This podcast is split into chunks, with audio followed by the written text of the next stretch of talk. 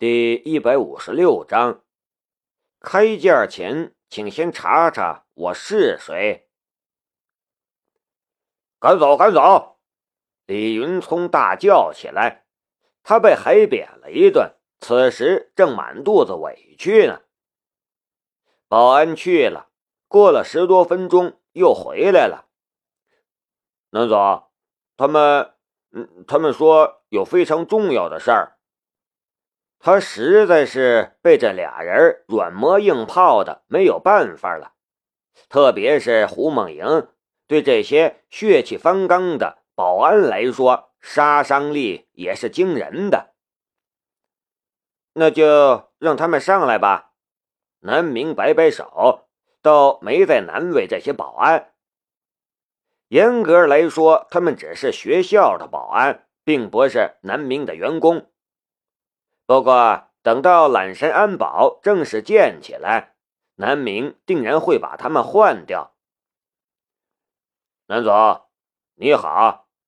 苏文杰走进来时，目不斜视，直接就向南明走了过来。苏文杰四十多岁，西装合体，革履锃亮，身材保持的很好，一派成功人士的风范。见到南明之后，不卑不亢的样子。我叫苏文杰，是苏氏集团的公关经理，同时也是苏吉的表叔。我这次来是为了苏吉的所作所为向你们道歉的。苏文杰道。南明不置可否的点点头，放下笔看着他。苏文杰毕竟不是胡梦莹。不会被南明轻易就逼退。他道：“我们苏氏集团并不赞同苏吉的所作所为，但苏吉毕竟是我们苏氏集团未来的继承人，所以我们希望能够和您达成和解。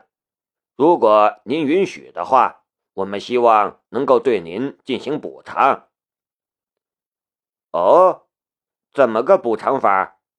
南明轻轻敲了敲桌子。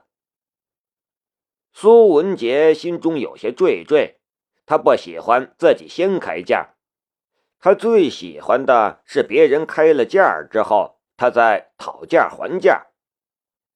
但是此时是他有求于人，节奏也不由他掌握，他只能试探着道：“您看这样如何？”鉴于苏吉并没有给你们带来实际性的损失，苏氏集团赔偿您五百万元人民币，如何？考虑到南明的年龄以及对方只是一个大学生初创团队，五百万元绝对不算少了。至于那代码号称上亿，但做不出产品，卖不出去，又怎么能算钱呢？听到苏文杰这么说，南明压根连说话的欲望都没有，低头就要继续给金小慧讲题。苏文杰心中咯噔一下，就知道自己价格开低了。钱是一种很奇妙的东西，每个人听到钱的数字都会有不同的表现。同样的东西，有人心理价位高点有人心理价位更低，但大多都会在表情上表现出来。但是听到五百万，南明就好像是听到了五斤大白菜一样，压根儿一点表情也没有。呃，当然，五百万只是给您个人的补偿，我们还可以向您的团队提供一千万，为期五年的无息借款。苏文杰继续加码，南明笑了，他摇了摇头，看着苏文杰：“你们压根就不知道我是谁，对不对？我建议你们下次再来谈的时候，先调查一下我到底是谁，再考虑开价。算了，直接给你们一个忠告：你们不用再来了，我是不会撤诉的。”因为买通我的价码，你们苏氏集团出不起。几乎是被几名保安丢了出来。苏文杰又是无语又是挫败。作为美女，胡梦莹的待遇稍好，可也没能多待一秒钟。两个人在大门前呆站了片刻，几个工人模样的人不乐意了：“麻烦让让，不要站在下面，太危险了。”不知道什么时候，小楼的大门外来了几个人。正在为小楼安装牌子。经理，胡梦莹突然看到了那上面的字，拽住了苏文杰。苏文杰转头一看，就看到了“揽神科技”四个字，赫然入目。揽神科技，揽神，揽神会馆。苏文杰苦笑。难怪，原来揽神科技是易遥的产业。苏文杰站在原地，考虑了许久，终于还是下定了决心。走，回去向董事长汇报。他终于明白南明为什么要让他好好调查一下他是什么人了。和苏畅公司的十亿资产比起来，南明，或者说夏一瑶，怎么可能会为了区区一千五百万而动心呢？他这次来真的是自取其辱了。难道这是夏总设的局？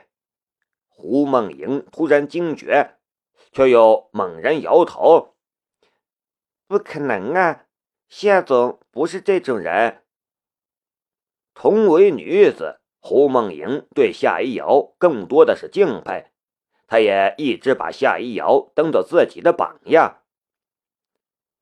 一瑶，她，苏文杰叹了一口气。如果是以前的夏一瑶，他可以说不会这么做。但是他听闻夏一瑶被赶出了董事会，剥夺了管理权。现在苦苦支撑着一个不知名小城的开发区的投资，在苏文杰看来，这是过于偏执了。而这样偏执的夏一瑶，会不会做出这种事儿呢？但是这事儿还是极少咎由自取。胡梦莹不屑道：“私下里。”胡梦莹和苏文杰更像是朋友，而非下属，也经常会为自己的上司打抱不平。在明眼人看来，苏文杰是苏氏集团第二代里最有能力的一个，只因为他并不是苏老的儿子，就一直受到排挤，迟迟无法进入苏氏集团的核心决策层，只能蹉跎在公关的岗位上。做着各种热脸贴着冷屁股的事儿，某种程度上来说，和只是因为不姓苏就被排挤的夏一瑶又有什么不同呢？苏文杰叹了一口气，他又能说什么呢？在其位谋其政，他毕竟身为苏家人。回到了苏氏集团，苏文杰将此行汇报了一下。对苏立恒道：“董事长，我想去和夏一瑶谈谈，看能不能解决这件事。”谈什么谈？一个声音粗暴的打断了他的话。一个胖大的汉子从门外走了进来，一屁股坐在了沙发上。文杰，不是我说你，你这人太他娘的软。夏一瑶那个小贱人，我早就看他不是东西。我们苏家供他吃喝，把他养大，转脸就当了白眼狼。夏一瑶那边你不用管了，我自然会找人收拾他。董董事长有些着急了。苏文杰心中暗骂：“你当我喜欢揽这种麻烦事儿吗？”你这个不学无术的蠢猪，别来瞎掺和呀！有时候苏文杰真的觉得很不可思议：苏立恒白手起家，一生精明，生了几个儿子，却一个不如一个。偏偏苏立恒还偏偏对这几个儿子信任的紧，偏听偏信，事事维护不说。但凡这几个儿子想要做什么，突然就变得老迈昏庸起来。或许真的是自己欺骗自己，沉浸在假象里无法自拔吧。苏立恒的几个儿子中，就这个大儿子苏文武最不长进。快五十岁的人了，还整天游手好闲，和一群不三不四的人搅和在一起，养着一群闲人，耍着大哥的威风。若不是有一个有能力的老子，早就已经不知道进去多少次了。有些时候，苏文杰甚至觉得苏立恒这是在看着自己的几个儿子什么时候把自己作死。文武，这事儿你别掺和。文杰呀，这次辛苦你了，你先下去休息吧。最好还是看看能不能从这些大学生这边找到突破口。你知道的，大学生嘛，总是比较容易对付的。苏文杰闷闷的点了点头，出去了。大学生好对付，可你见过南明那样的大学生吗？苏文杰还没走回自己的办公室，就听到身后咚咚的脚步声。